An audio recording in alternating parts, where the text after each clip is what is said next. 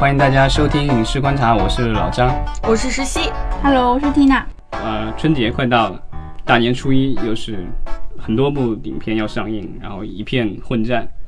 啊，咱们可以看看这个，就是春节档到底有哪些电影值得大家期待的。我们我们要不要先请 Tina 聊一下她对春节档的期待？因为 Tina 其实是来自台湾的，嗯，宝岛，对，来自宝岛台湾。呃，而且 Tina 是春节期间要回台湾啊。这些电影可能他在台湾的影院里可能都不大能看到，对，都都没有上映的迹象。而且像《捉妖记》跟《唐人街探案》在台湾都没有特别火，所以在台湾现在可能今年就是只有两个自己台湾拍的在地拍的那个贺岁片，然后一个叫做《花甲少年》，然后它是电视剧，去年火了一下，然后延伸出大概成本就两千万人民币以内吧，然后就拍了一个，赶紧就是几个月内筹备了一个。电视剧延伸的一个贺岁片，然后也是《花甲少年》，然后另外一个也是续集电影，叫做《角头二》，也就是黑帮黑帮片，那也是台湾在地的那种很在地化的那种。manga 一个风格。对对对对，它是续集电影，然后也是因为第一集有赚一点钱，可是那种赚钱和你和在这的那种。budget 那个成本跟回回收真的赚钱是差很多的，但是我们只要有两千万人民币就能拍一个续集，大概就是这样。其实这种贺岁档的话，其实呃，其实也是我们这个概念，其实也是从我觉得是从港台市场学的，因为呃，原来就是咱们的这个就是春节啊，就是不是春节档，是春节档了。春节档这个档，原来在大陆的话，其实。呃，春节档其实是很淡的一个档期，因为这个时候大家都是各忙各的，然后回家过年啊，跟亲人在一起。然后电影院的很多工作人员其实也要休息，所以其实呃，早几年前其实春节档是属于一个其实大家都不怎么看好的一个档期。嗯。但是经过这几年的一个市场的发展吧，就是春节档越来越受大家的重视，然后现在我们可以看到。几乎每一年最大的一些电影，其实都有可能是存存在于春节档。总观整个春节档，我们可以先从数量上来聊一下春节档。其实，在春节期间呢，统计了一下，大概二月十六号，呃，大年初一，大年初一，呃，上院线的电影基本上是九到十部左右。对，然后大的其实都有个呃五六部，也比较大的。五部，现在网上基本上就是四大金刚嘛。嗯，《捉妖记二》《唐人街探案二》《红海行动》和《西游记女儿国》这四大金刚，然后在元宵节期间会有，也就是三月二号是元宵节，对，会有六到七部电影上映，然后这六到七部里面呢是会有大概四部左右的进口片，呃，就是买买断片，然后可能有一两部是那个分账片。呃，纵观一下这个春节档的电影里面，我们说的春节档其实就包含了春节期、大年初一上映的和元宵节上映的，在这期间的，在这期间的，对，呃，今年很有趣的一个一个现象就是《捉妖记二》和《唐人街探案二》四大金刚里面的两部其实都是二 D 电影，没有出三 D 的版本。老张，你觉得这是什么原因？呃，我觉得有可能这个也是观众的喜好以及。呃，制作的周期可能对他们产生的一些影响嘛，因为三 D 电影我们也都知道，就是在二零一二年的时候，哦，不是二零一二年，那是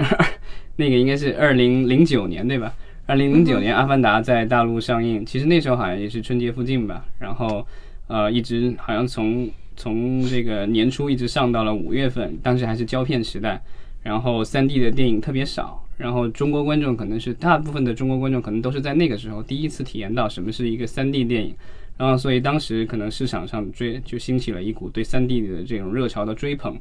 然后不但是进口的 3D 片突然一下增加，然后国内的很多大片其实也是在做 3D，就是刚开始的时候大家还说要用 3D 拍摄，到后来就发现有更廉价、更方便的这个所谓的后期 3D 转制的这种方式，然后当时有了一些不仅是好莱坞，国内也是有一些所谓的。粗制滥造的这些三 D 电影，然后其实那些电影其实，呃，其实伤害到了三 D 电影在观众心目当中的一些口碑。尤其是谍影重重，呃，在中国特供三 D 事件之后，其实中国观众对三 D 的这个电影的印象，就是其实打了一个很大的折扣。对，就是可能我觉得就是因为这个三 D 的制作的质量，引起了大家对这个三 D 这种形式的一种怀疑，所以嗯，就是而且三 D 的票价一般来说也要稍微高一些，比如正常的一般的二 D 电影可能三四十块钱，那三 D 的话可能要六十七十，甚至如果是 IMAX 三 D 的话，可能要一百块左右。对啊，这个对消费者来说，他们是对这个是有一定的敏感度的。那如果你所有的电影的票价都比较高的话，那有些可能就会选择去看稍微便宜点的电影。这个我觉得也是一种消费者的对这个价格的一种敏感吧。嗯，而且《捉妖记二》的出品方安乐电影，它这几年参与的作品，基本上二零一七年一整年都没有发行过一部三 D 影片。也就是说，其实从出品方的角度来说，他们也在重新的评估。二 D 和三 D 电影对他们带来的这个收益，对，因为三 D 电影是这样的，就是说在制作的时候，你肯定是要付出一定的额外的制作成本。那当然，你在这个上院线的时候，票价因为可以高一点，所以就是有可能可以多从观众那儿多挣点钱。但如果三 D 的效果不是很好，另外票价过高，然后观众会去选择其他电影的话，这样的话有可能会得不偿失，因为可能有时候你甚至有可能回收不了自己额外付出的三 D 转制的费用。呃，我们知道，因为就是咱们国家电影市场的比较特殊的一个情况，是因为呃，中国原来的那种单厅的影院很多都是胶片那种时代的话，其实不具备 3D 放映的这个能力。但是因为就是这近十年来，然后这个新的影院的建设，然后其实中国现在我觉得有可能是全世界就是 3D 影厅的比例占比最高的国家之一，因为我们国家我印象当中应该是。可能百分之九十多的影厅都是具备 3D 放映的能力，因为都是呃这最近几年安装的这个数字影院。对胶片时代的话，就是 3D 放映还稍微麻烦一点，但是进入数字时代以后，其实你有相应的设备，很简单就可以放映三 D 电影。所以现在我们大部分的影厅都可以，就是二 D 也可以播放，3D 也可以播放。那之所以这些大片，尤其是像《捉妖记二》这样的电影，这部电影的话，据说是成本啊超过了一亿美元。这样一部电影本来通常意义上来说，一般。都会去选择走三 D 的这个路线，但是这一次片方没有这么做，就是有可能我我的猜想，因为我没有没有具体的参与过这个项目，但是我的猜想，一个要不是他们觉得可能这样合家欢的电影，可能对就是说想吸引更年轻的观众的话，可能三 D 会呃二 D 会更合适，因为三 D 除了就是说你大家会有一种临场感以外，但是其实也有一个负面的效果，就是说。啊，对一些这个视力不大好的人，或者一些年轻人，这个东西不是好。比如说，我戴眼，我是一个戴眼镜的人，我去电影院看这种电影的话，就是有时候我我得自己戴夹片眼镜，可能会比较方便一点。但如果有时候我忘了戴我自己的夹片眼镜的话，那我用影院自己的那个眼镜很不舒服，因为戴两个眼镜在上面，这个其实对我来说，我不是很愿意。另外，那个三 D 电影的话。如果你去看那个很多的那个说明的话，它会那个其实有一些那个三 D 的这个电影的这个公司会说明，这个东西对五岁以下的孩子是不适合的。对，现在其实很多家长是，呃，更倾向于带自己的小孩儿去看二 D 电影，因为会认为说三 D 对小孩的眼睛不好。其实就不要说对小孩了，我之前去看三 D 电影的一个很大的体会就是，有的时候你的座位坐的不是特别正中间的位置的时候，你如果坐偏一点，那你的观影体验其实是很差的，而且就是说是看时间长了眼睛会疼，头会晕。所以我可能我可能对三 D 电影的这个反应比较大了啊，所以就是说其实嗯。三 D 电影的明度也是低很多。对，就是因为你的那个眼镜，然后已经过滤掉了一部分的光线，所以就是你的那个亮度会降低。所以如果你要看到跟二 D 电影同样的这个亮度的话，那需要那个影厅要把那个亮度要打加大，然后这样的话更费灯泡，有些影厅不是很乐意。对眼力也是很影响。对，然后所以就是《捉妖记》这样，《捉妖记二》这样一部电影，应该肯定是合家欢的，所以它片方肯定是希望是一家大小，包括小孩一起去看的。那这样的话，其实它要锁住很多的儿童观众。那如果是三 D 的话，可能会让有一部分的家长会有一些犹豫。嗯，所以说他其实这个决定是一个非常聪明的决定。这一次好像就是呃《捉妖记二》，然后《唐人街探》呃呃《捉妖记二》，然后《西游记女儿国》以及《红海行动》都有啊这个 IMAX 版本。对，IMAX 其实在一七年的时候，它有有过几次，我觉得是 IMAX。这决策其实是失误的，就是一七年他其实错过了很多电影当中的黑马。对，因为 IMAX 它的选片的话，它其实在这边是有一个选片的一个小组，然后他们会和一些国产的这个电影进行一些接触，比较早期他们可能会看到电影，然后之后会选择哪些电影，因为 IMAX 的影厅比较特殊，呃，我不知道大家有没有注意过，就是呃 IMAX 到目前为止，它所有的这个厅的话，就在同一个影城的话，只有一块荧幕。是对，它不会，它现在为止还没有说就在同一个影院就是有两块屏幕，所以它现在其实它在大陆虽然呃我们这儿的荧幕数可能 IMAX 荧幕数可能是仅次于北美，但其实也就几百块屏，然后其实资源是很有限的，所以呃他特别挑剔，对，然后 IMAX 的有一些电影就是有可能因为它的影片质量它比较有有信心，所以它有时候会。和 IMAX 签订这种所谓的独家窗口期的这种协议，比如说这一周或这一个月，这个 IMAX 的荧幕上只能播这一部电影。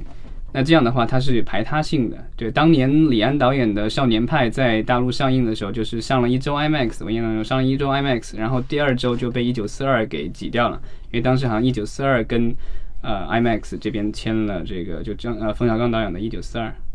然后他签了独家的，所以呢，那当时。就是喜欢这个《少年派》这个电影的观众，就只能够去普通的这个三 D 荧幕上欣赏这一部，其实是一部视效大片了。所以今年春节档的话，我们拭目以待，看看 IMAX 新的这个呃策略能不能三片同上。对，能不能帮助 IMAX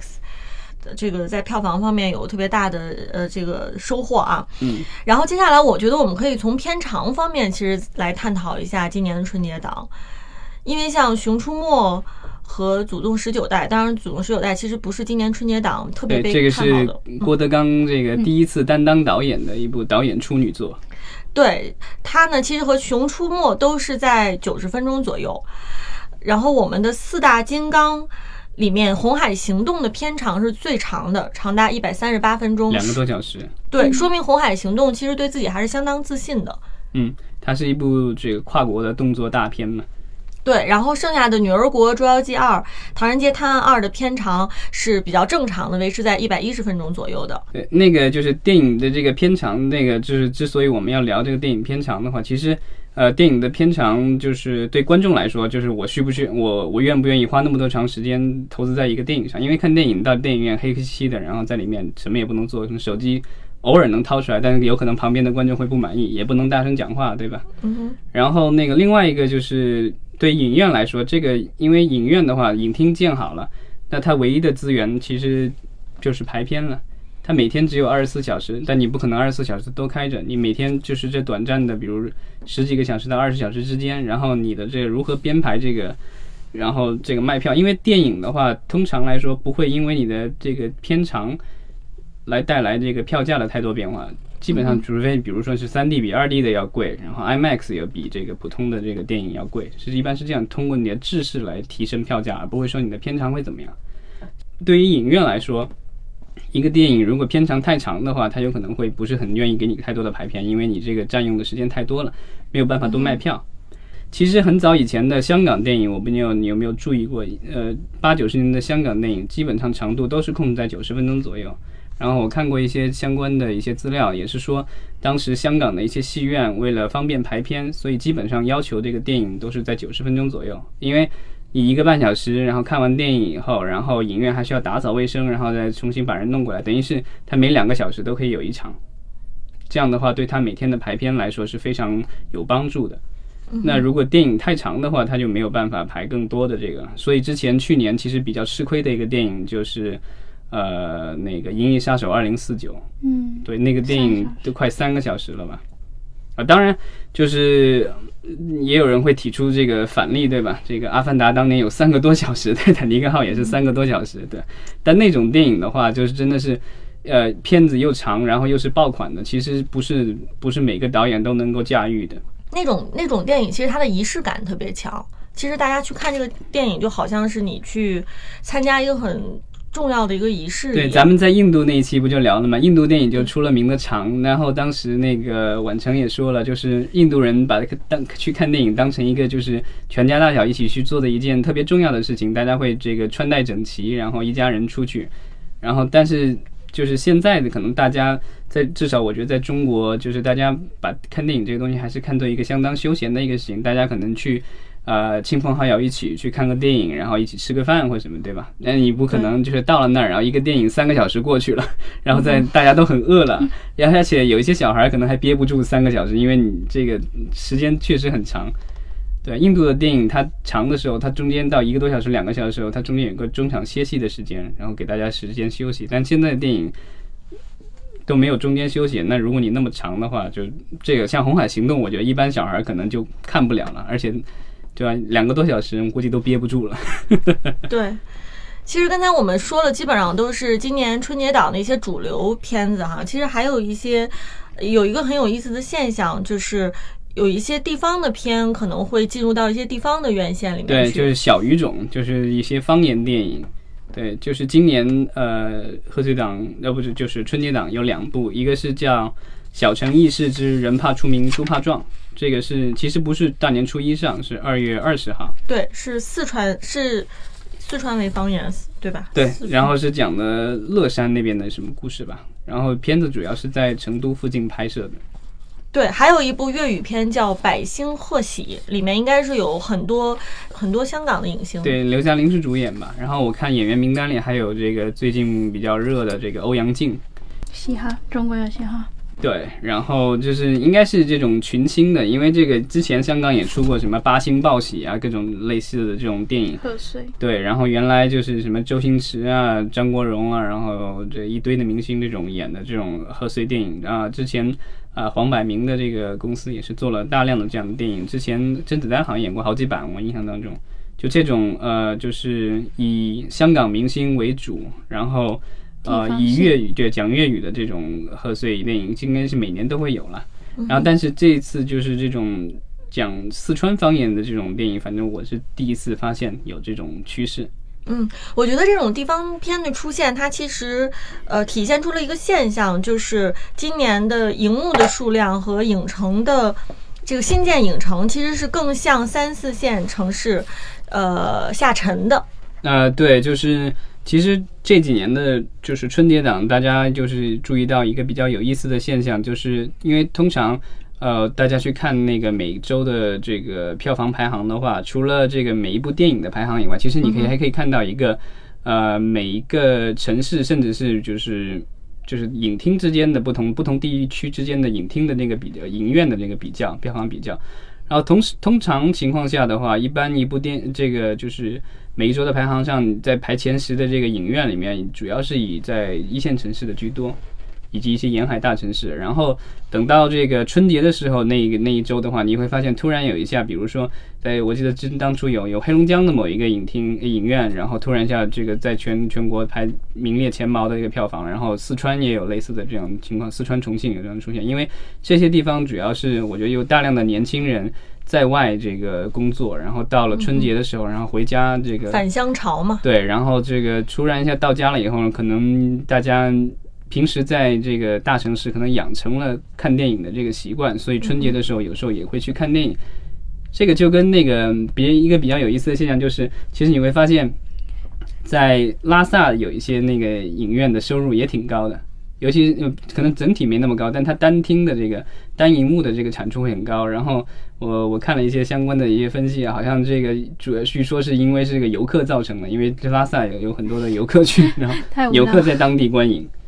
对，这个就是其实就是这个呃春节的时候呢，就是大家返乡观影了。那返乡的话，我觉得就是在这个时候推出一些呃就是方言的电影，我觉得可能大家比如说在外漂泊了一年，然后就回家了以后，然后这个有一部这个。这个电影有一部这个讲的自己方言的电影，然后可以全家大小一起去观看，我觉得也是挺喜庆的一件事情。当然，其实我们也是希望今年的电影观众能够再享受到很低的票价哈。但是由于这个呃，我们政策出了票补的新规定，所以我不知道今年的票价，老张觉得说还会不会能够享受到低低至到十块钱或者九块钱的电影票价呢？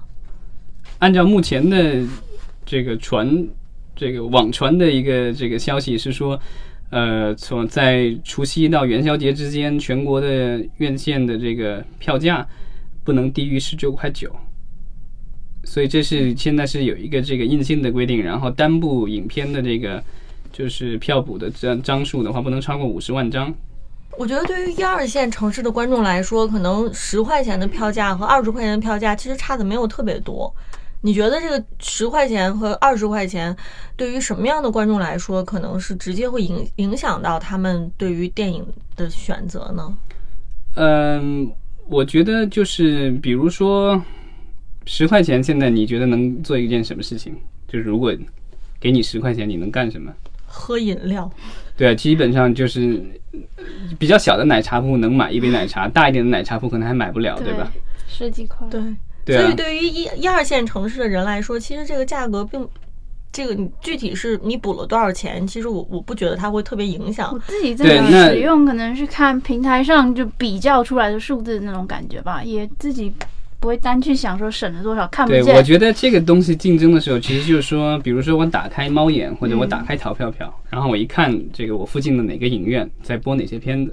然后我可能我我有可能没有一个特别的喜好的片子，因为我觉得都一样，我只是想去打打。打消就是打消这个，比如两个小时时，我有两个小时空余时间，我想，然后一看哪个对啊，哪个最近的最便宜的，我可能就选那个。这种我觉得是可能会影响到的。对，但是比如说我已经想好了我要看这个电影的话，那我觉得就是，尤其是在大城市的话，你不可能说我在离我二十公里以外的一个这个离我可能要一个小时路程的地方，那个地方是九十块钱一张票，然后离我这个比如十分钟路程那个地方只要三十块钱一张票，我会愿一般人可能不大会愿意说花一个小时就为了便宜二十块钱跑那么远，同样一部电影的话。它的这个票补新规定有多大程度上能够解决现在这个呃电影的这个非良性就是恶性竞争呢？其实我觉得可能出这个出台这种规定的有关部门，可能也是希望就是呃电影之间的竞争尽量是以营销以及口碑为主，而不是说去打价格战。因为打价格战，其实在一定程度上是影响了这个市场的运转，而且会造成呃市场数据的失真。因为就是有一些电影，就是我们可以看到，就票房大家会片方会宣传说我的票房多少亿多少亿，但可能其中的几千万到上亿的有可能是这个票补出来的。那这个其实就是水分特别大，这个就是不但片方实际没有赚到什么钱，那很有可能就是相关的这个部门也不能够准确的了解到这个市场的现状。对，如果而且尤其是有一些比较恶性的，之前也发生过的一些比较恶性的这个票补事件，就是呃片方把整个影厅买断，然后其实一个人也没有，然后就是午夜幽灵场，这种其实对这个电影市场的健康成长是没有帮助的，所以我觉得可能他们也想要打打击这种行为。好，那我觉得我们已经从宏观上其实整体的分析了今年春节档，那要不然下下面我们就把今年春节档和元宵节期间上映的电影，我们都把它过一下。好呀，嗯，对啊，现在其实预售票房最好的就是其实就是头牌了，《捉妖记二》。嗯乌巴乌巴，对，然后这个胡巴其实是卯足了劲，已经就是其其实是我觉得从上一部《捉妖记一》结束，应该是三年前吧，一五年的夏天，对吧一五？年暑期档，对，然后那个时候那个电影，当时我是带着我母亲在我们家那个当地的小城市的电影院看的，然后反正我看的挺开心，然后我妈看的也挺开心的。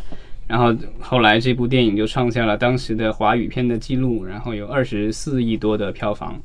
当然虽然虽然它后面结束的时候是有一些负面新闻爆出来，对，就是我们之前提到的所谓的这个午夜幽灵场的出现，但是这个其实我觉得它的影响可能有限吧，因为它最终的二十多亿的票房，我我相信至少二十亿应该是对这个实打实的观众买出来的这个票房。对，然后这部电影的成功，其实也是让这个出品公司呃安乐是舒了一长口气嘛，因为当时我们也知道《捉妖记一》因为这个男主角出了点事情，然后后来不得不重拍，然后这个增加了很多的制作成本，然后当时很多人担心这样一部这个当时好像据说花了三亿多人民币的这个制作的这个呃魔幻片。可能会这个，嗯如果在市场上表现不好的话，对，然后当时可能安乐公司的未来都会这个打上一个大大的问号。但是很幸运的是，这部电影呃也是从当年的应该是二零一五年的春节档改档到了暑期档，因为补拍的原因，然后但是在暑期档是属于大放异彩，二十多亿的票房，然后成为当年的这个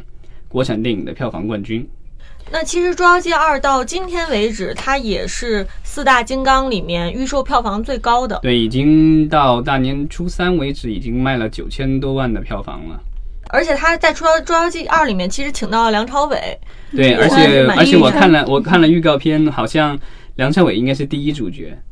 因为从预告片里对他的展现，以及预告片里对演员的名字的排行，至少就是主打对他应该是主打的这个明星，而且井柏然感觉就是已经是一个比较次要的角色了，然后感觉好像白百合的戏份到哪儿去了呢？不知道。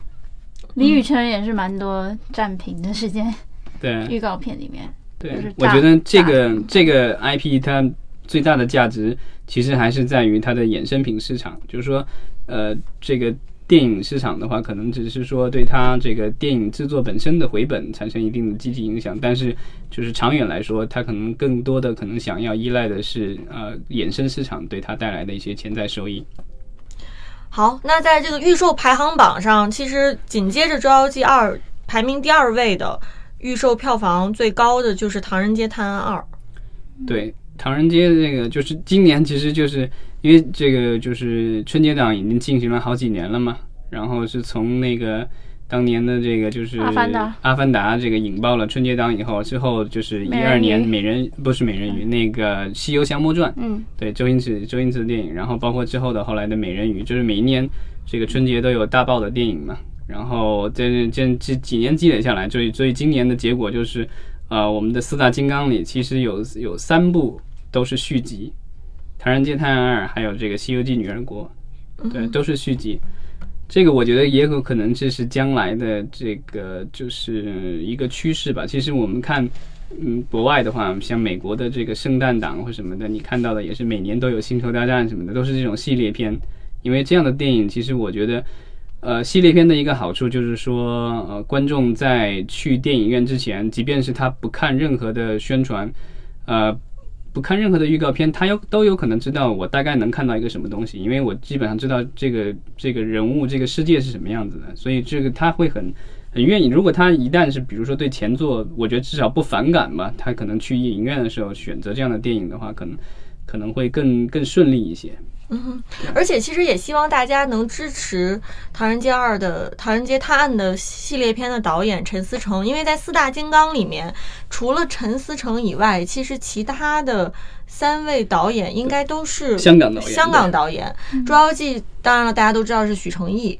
呃，红海行动是这个林超林超贤导演，贤对，然后然后西游西游记女儿国是郑宝瑞导演。对，所以只有陈思诚导演是我们大陆土生土长的导演，所以也是希望大家能够支持我们大陆的导演。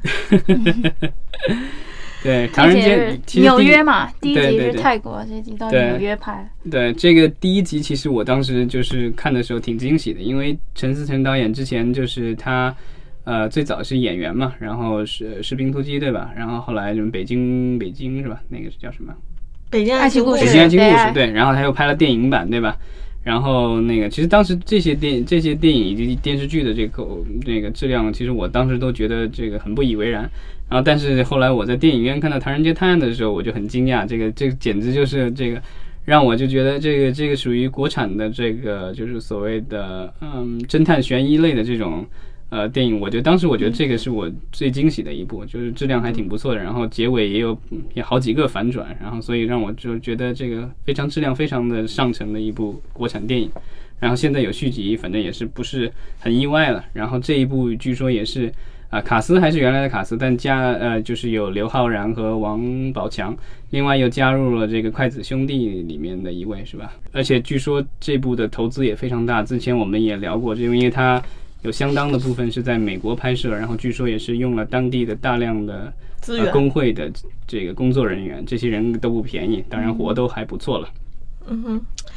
然后接下来，呃，预售票房榜上第三位，截至到今天为止的第三位是《熊出没》。这一部的话，其实是近几年呃，就是春节档的常青树了。好像这个，而且是一部比一部的这个票房要高。去年的呃，由乐视发行的那一部应该是第三集吧，然后好像第三集还是第四集，然后已经达到五亿多的票房。在春节档里这一部动画片已经算是相当亮眼的一个成绩了。啊，对，今年这个《熊出没》的这个电影的话，发行方由呃就是乐视改成了光线。对，光线我们知道就是在过去的一两年当中，其实成功的操作了呃不少的这个动画片，有有国产的，也有进口的。然后它也成立了专门的一个彩条屋影业来运营这个它在动画方面的一些呃东西。然后它呃就是光线也是投资了不少呃动画公司。所以这一次其实呃就是《熊出没》，我觉得可能在新的发行方的这个主导下的话，也许会有不一样的成绩，因为毕竟这个 IP 的话已经算是深入人心了吧。我觉得这这个应该是现在目前国产系列这个动画电影的这个头牌了，因为之前是那个《喜羊羊》，但《喜羊羊》这几年因为前几年票房不是很理想，然后现在已经好像没有大电影了。嗯哼，其实《熊出没》我倒是想多说两句啊，因为，嗯，很多动画行业的从业人员可能说到《熊出没》都会觉得说它，呃，在制作方面其实和美国的动画相比，其实差距还是挺大的啊。但是，其实我特别想说的是，呃，《熊出没》它其实是有一个相当成熟的一个编剧团队。因为我之前其实跟《熊出没》编剧团队的人打过交道哈，其实知道他们，呃，虽然说看似是非常简单的这些呃梗。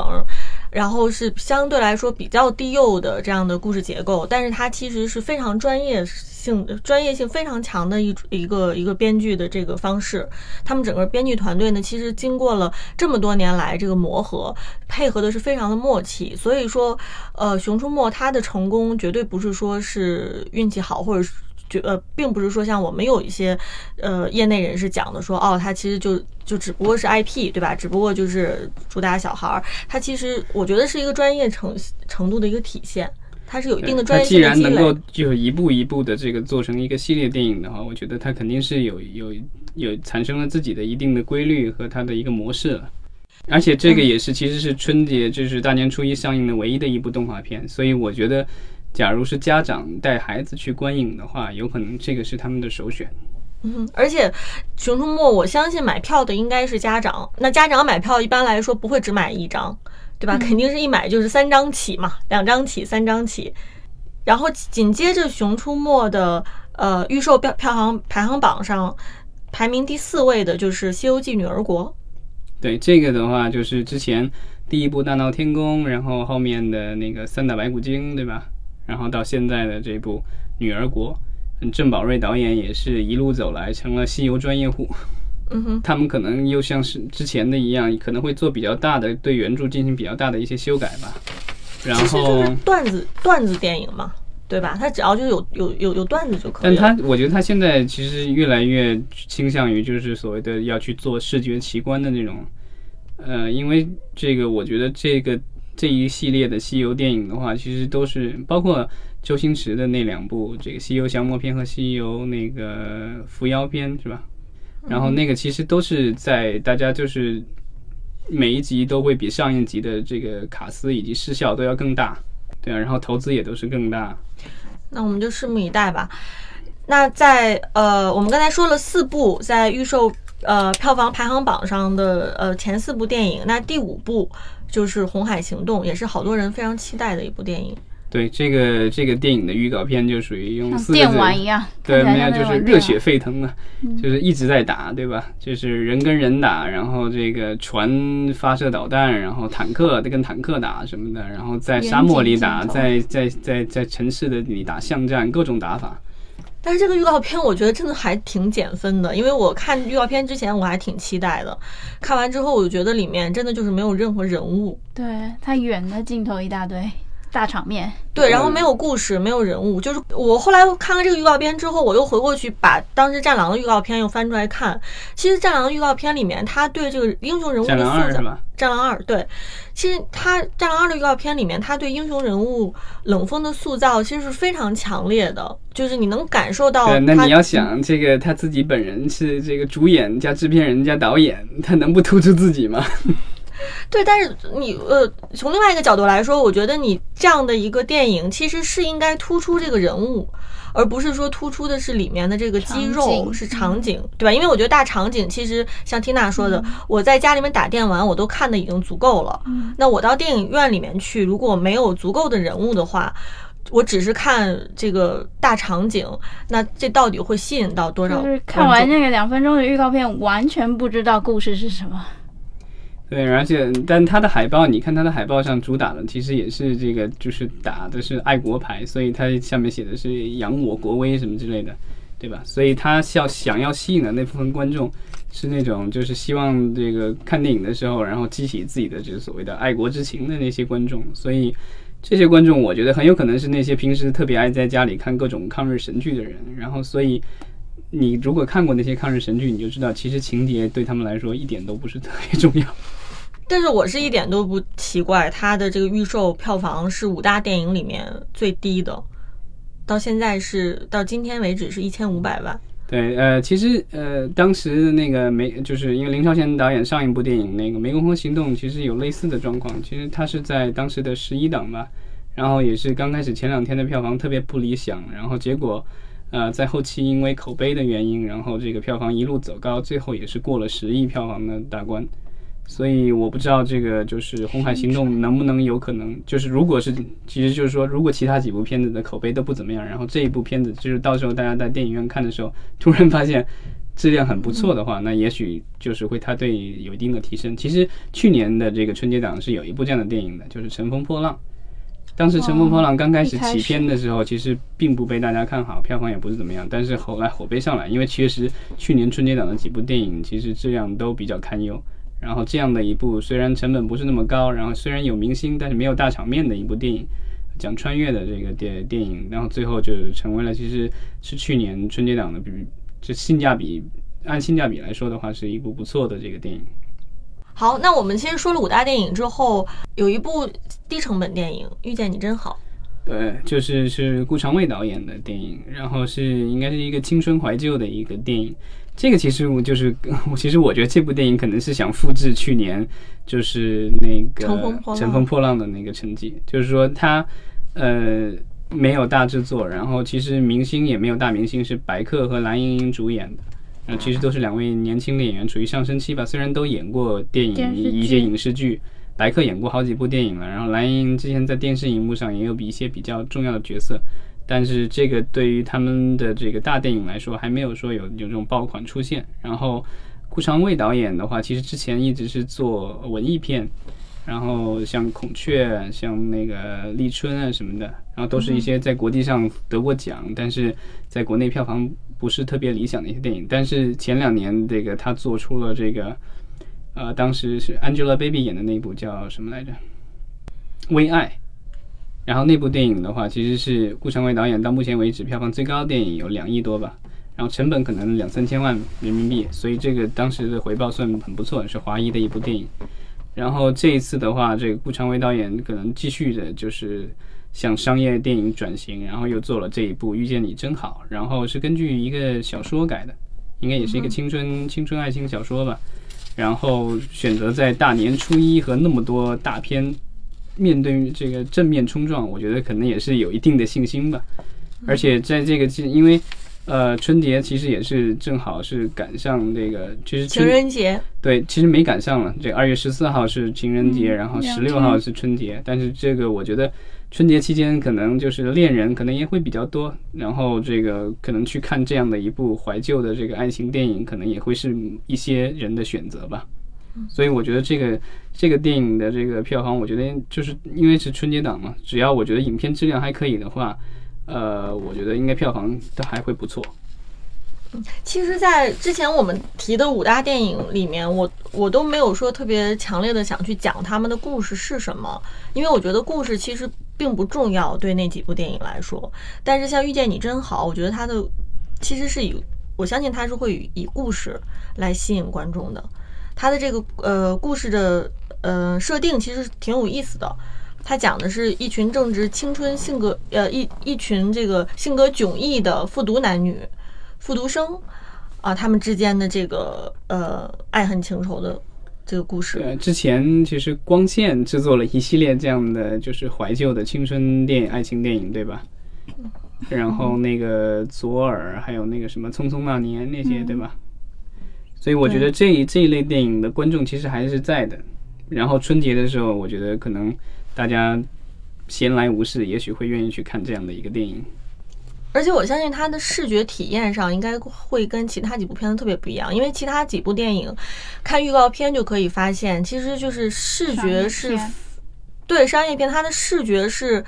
特别繁复的这种视觉，而且节奏我觉得可能会是相对比较快的。然后我看了一些这个就是遇见你真好的一些这个呃呃海报啊什么这，我感觉它是一个可能是会情节会比较舒缓一点，因为是怀旧的那种电影。嗯，所以它会是一个差异化竞争。对，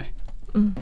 所以我也是非常期待这部电影能够使今年成为今年春节档的一匹黑马，对，取得非常好的成绩。另外两部在大年初一会上的电影就是《祖宗十九代》和《纯洁心灵》。其实我看了全部的预告片，我自己有兴趣的反而是《祖宗十九代》。对，他那故事竟然用岳云鹏的长相开始说，如果我回去找我的祖宗，我是不是能改变我的长相？而且那预告片里面还有谢依霖啊、贾玲，都是硬底子的搞笑。其实反而看了所有预告片，特别多，因为这部是这部电影是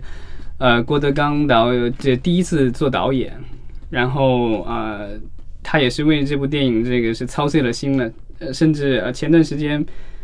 我不知道你们在网上有没有看到，他专门为了这个电影的宣传，然后和于谦专门去讲了一段祖宗十九代的相声，然后那整个相声其实就是为了推销这部电影，然后他在这个相声里就是也自嘲了一番，因为他之前的做的大量的电影的票房惨败嘛，然后口碑也特别糟糕。那这个就是郭德纲也是这个为自己做了一些辩解，他就说之前的那些电影都不是他自己的电影，然后都是朋友的，然后他都是去客串啊，会去帮忙，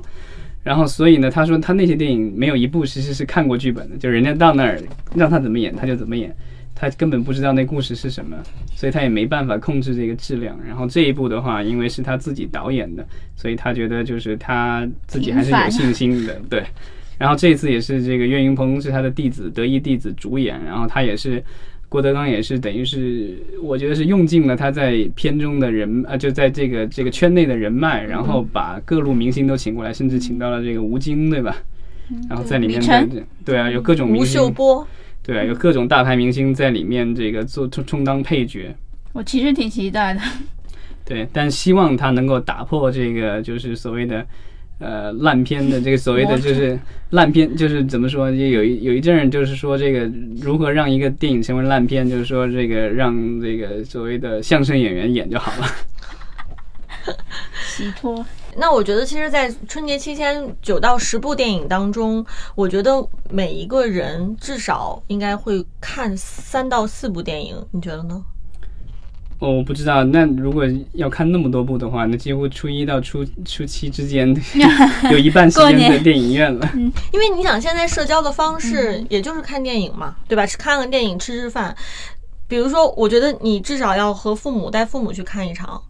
对吧？和父母看的，你们觉得在所有的春节档电影当中，你们会选择哪一部是和父母一起看的？其实我觉得，如果跟父母一起的话，有可能是《西游记》，因为他们可能对《西游记》的故事更熟悉一些。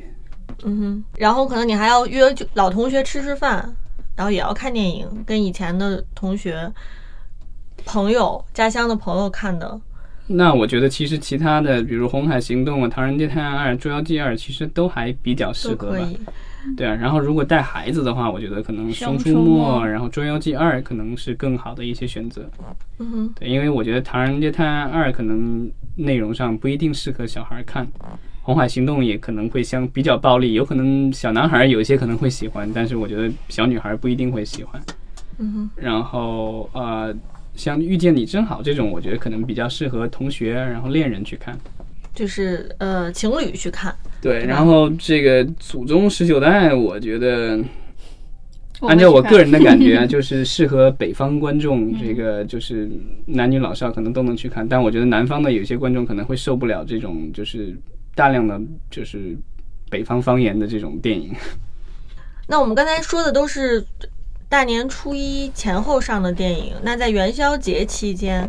会有好几部进口片进来，对，嗯包括《彼得兔》、三块广告牌、《金钱世界》。还有小萝莉的《猴神大叔》，一部印度电影。印度电影，对，对，三块广告牌的话是刚刚在金球奖上得了是最佳最佳剧情电影奖吧，最佳电影奖，然后有最佳编剧以及最佳女主角吧，得了好几项大奖。然后其实是呃属于奥斯卡的这个三月份的奥斯卡是应该是热门电影了，因为也被提名了好几项。然后呃，《金钱世界》的话，这部电影的话，其实呃之前因为这个算是配角吧。那个凯文·斯派西在美国的这个性丑闻的事件，然后导致导演不得不临时再把演员再召集，然后重补拍了一次。然后这样的话，影片的这个预算，呃，又增加了，据说是有一千万美元。然后后来上映了以后，其实口碑和票房都不是特别理想。然后这个导演其实也是我们的大导演雷德利·斯科特，他之前的这个《异形》系列也是在全球有很多的粉丝，但他有一点流年不利吧，就是之前的那个《异形》的那个续集，呃，契约《异形》契约，然后票房不是很理想，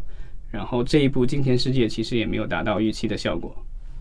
所以元宵节其实可能有一些人是已经从家乡返回到一二线城市上班了。对，啊就是学校基本上这个时候也差不多开学了。对，那希望大家在呃开始上班之后，仍旧能够拿出时间来，然后去看看呃三月份的进口片，因为呃这几部进进口片包括其实元宵节还有一部有一部国产电影，闺蜜二对，闺蜜二，对，就是之前的看到的物料，感觉好像是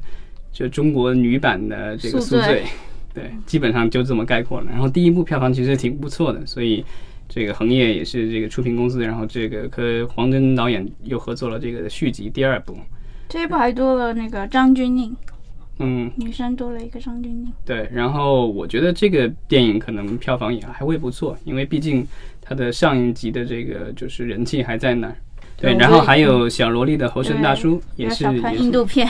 对，这但这部电影就是比较麻烦的一个地方是，它其实是二零一五年就在印度上映了，然后我之前是很早，应该是我忘了是两一年多还是两年年，在网上就看过了。所以其实就是喜欢这部电影的观众，其实都已经看过这电影了。你想，一五年在印度上映，然后一八年才在中国上映，这个已经相隔了三年的时间了。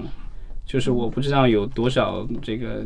观众还会这个愿意走进影院去看这样部电影，而且这部电影也是片长非常之长，我不知道就是在国内上映的时候会不会有所删减。我们其实春节档和元宵档的片子就说的差不多了，然后正好说到这个小萝莉的猴神大叔，我想打个广告，就是我们具有文化旗下的印度电影专辑会在春节的时候为大家呃采访到，在二零一五年的时候，这个这部电影进到中国，然后第一个把这部电影的字幕翻译成中文的这样一位非常痴迷印度电影的大神。然后我们会在那个节目当中采访到他，然后听听他对这部电影的呃感受。所以，那我们这期节目就以这个广告收尾，可以吗，老张？OK，没问题。「